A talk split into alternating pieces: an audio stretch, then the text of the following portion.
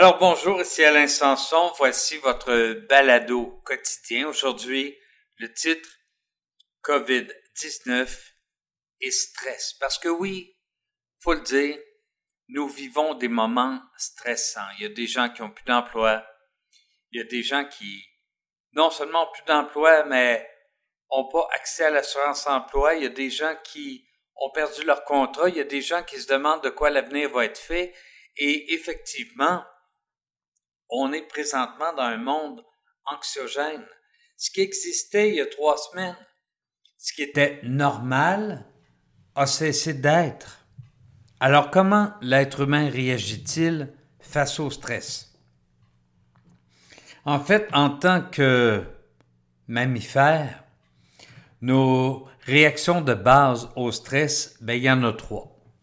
Certains vont choisir de fuir se sauver. Quand arrive un stress, on se sauve. Sauf que présentement, on ne peut pas se sauver. Peu importe le pays que vous allez choisir, il y a des dangers. Puis même dans beaucoup de pays, les frontières ont été fermées. On ne peut pas fuir le coronavirus.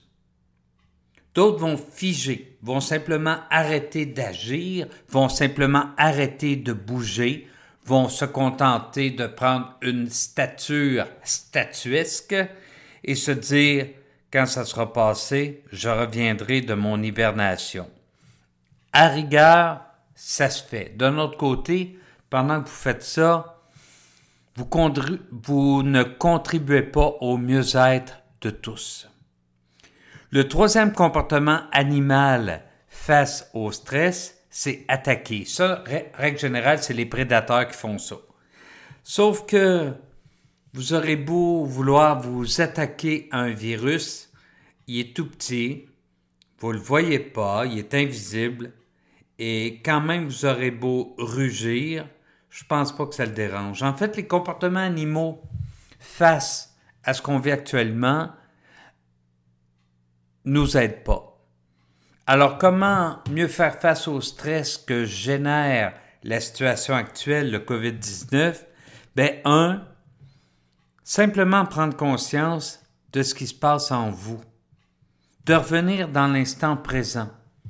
Au lieu de vivre dans le futur, d'anticiper tout ce qui va aller mal, ou au lieu de vivre dans le passé en regrettant tout ce qui allait bien il y a deux semaines, dites-vous, bon, ok, je suis ici en ce moment, je vis telle situation, je vais la voir dans son ampleur actuelle sans l'exagérer, sans la minimiser, et je vais me demander qu'est-ce que je peux faire face à ça? Bref, être dans l'instant présent et se demander qu'est-ce que je peux faire présentement pour changer les choses. Ensuite, ça donne un plan de match.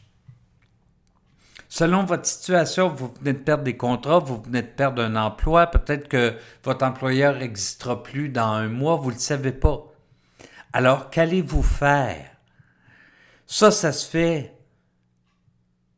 direct dans votre maison, ça se fait, vous avez juste à consulter le web, à vous monter un, un fichier Excel avec toutes les étapes. Bref, vous êtes capable de planifier ce qui va se passer ensuite. Donc, songez à l'après-crise, donnez-vous un plan de match. Ensuite, c'est important de savoir que vous contribuez, présentement, vous contribuez, vous donnez des exemples. Les gens vous regardent également et votre comportement va avoir un impact sur le comportement des autres. Alors, soyez à la hauteur des attentes de la santé publique parce que vous avez un impact sur le comportement des gens vous entoure. Finalement, ben, faire la paix avec le stress, l'accueillir et l'accepter. Tu sais, il y a eu euh, un sondage qui a eu lieu il y a quelques années. On demandait aux gens est-ce que vous aimez le stress? Les gens disaient non. 99,9% disaient non. Ensuite, on leur demandait pourquoi. Et la réponse la plus fréquente, c'était je trouve ça stressant. Eh bien oui, le stress est stressant. Sauf que les scientifiques ont trouvé une seule façon de ne pas ressentir de stress dans une journée, et ça l'implique d'être mort. Fait que dans le fond, le stress, vous devriez l'accueillir en disant Waouh, je suis en vie. Et maudit que je suis en vie aujourd'hui, j'en ressens au bout.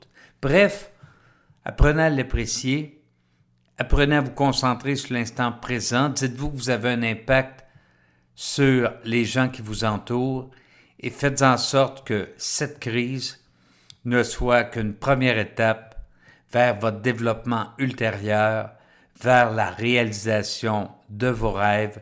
Ceux-ci vont survenir dans pas long. C'était Alain Sanson. À bientôt.